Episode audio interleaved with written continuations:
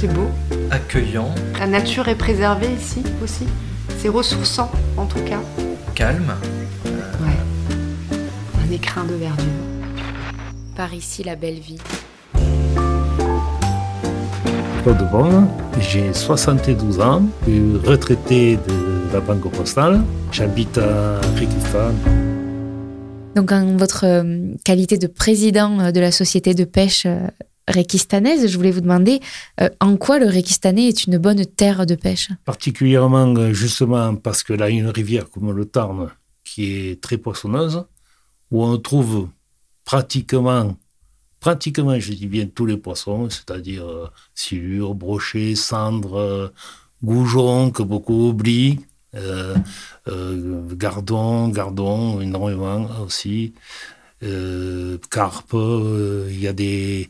Il y a des soirées de carpes qui se font sur le temps. hein. Quand je dis soirée, c'est des carpes de 30-35 kilos hein, qui s'attrapent. Donc tout ça, il y, a, il y a de- il y a des pêcheurs qui sont là et qui font que ça, comme le silure. hein.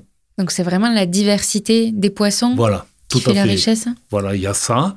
Et puis bon, maintenant, on a quelques petits ruisseaux aussi ici dans les alentours aussi qui sont pas mal, comme le Gifou, la Durinque, tout ça. Mais bon, comme maintenant on a le vine plus, mais il y a toujours des truites, euh, sauvages qui remontent donc de rivières beaucoup plus grandes comme le Vior. Et d'autres APPMA donc font le nécessaire pour qu'il y ait des géniteurs et donc euh, géniteurs qui dit géniteur donc petite truite et ça remonte dans les... Est-ce que vous aussi, vous faites ce travail euh, justement euh, Moi, je fais partie, donc je m'occupe en tant que président des lâchers de truites sur le Tarn. Alors qu'il y a une autre équipe qui font le lâcher sur les temps de Duringue. Temps de Duringue, euh, le week-end, faut se lever tôt hein, pour avoir une place. Attention, il y a du monde. hein. Ah oui, énormément, énormément. Et ce qui fait plaisir, c'est que maintenant, de plus en plus de femmes pêchent. Sur l'année dernière, on a vendu euh, au total 33 cartes pour de les femmes. pêche aux femmes Donc, euh, parmi les voilà, 553 parmi, oui, 553 cartes au total. Le PPMA de euh, dans l'ensemble, est bien considéré par la fédération. Vous êtes la deuxième, hein, je crois, du Oui. département. Oui. C'est ça. Ce qui se dit, bon, maintenant, euh, que ce soit deuxième ou troisième, euh, regarde pas, on fait le notre boulot. euh, et donc, euh, c'est vrai que les membres du bureau font leur travail correctement. Est-ce que vous arrivez à attirer les jeunes aussi? Les jeunes, c'est plus difficile. Ils viennent pêcher, mais pour, pour les faire venir au bureau, pff, ils trouvent toujours des prétextes. Je travaille, j'ai ci, j'ai là. euh, alors qu'il n'y a pas un travail formidable. Il faut participer pour les élections, pour les lâcher de truites. Ça nous ferait plaisir qu'il y ait des jeunes quand on vient lâcher les truites. Parce que je vois que maintenant, euh, nous, autant, on est quatre là et on a plus de 70 ans. Il y a des fois, il faut escalader hein, pour aller les mettre. Alors, euh, on a mal au genou aujourd'hui, on a mal ci, on a mal là. C'est assez dur, quoi. C'est assez dur. hein. Bon, tant qu'ils viennent pêcher, c'est qu'il y a un vivier, Voilà, euh, il y a de l'espoir. Voilà. Vont- Maintenant, bon, moi, ça me fait plaisir quand je trouve un jeune qui est en train de pêcher. Voilà. Je me plais de discuter avec lui pour voir un petit peu euh, comment il pêche, euh, euh, si c'est vraiment son plaisir euh, favori. hein. On a des jeunes qui ils ont 16-18 ans, vous les trouvez au bord du temps en train de pêcher le matin de bonne heure. Et les jeunes, maintenant, ils ne se lèvent pas tôt, hein, souvent. hein. Voilà, donc ça, ça fait plaisir. Et vous arrivez aussi à attirer beaucoup de touristes qui viennent pour la pêche. Voilà. Alors Ouais. ça, le- les touristes, oui, énormément. Mon l'ancien président, Georges Bousquet, qui a fait un très bon boulot hein, à la PPMA en tant que président. Donc euh, sur sa commune, il a pas mal de gîtes et il y en a beaucoup qui viennent rien que pour la pêche. Après, bon, vous avez sur le site de Lingou, où là, euh, il y a un camping. Il y a aussi des gîtes hein, euh, de, particuliers. Tout l'été, pratiquement tous les gîtes sont pris hein, sur Lingou. hein. Et donc, beaucoup viennent.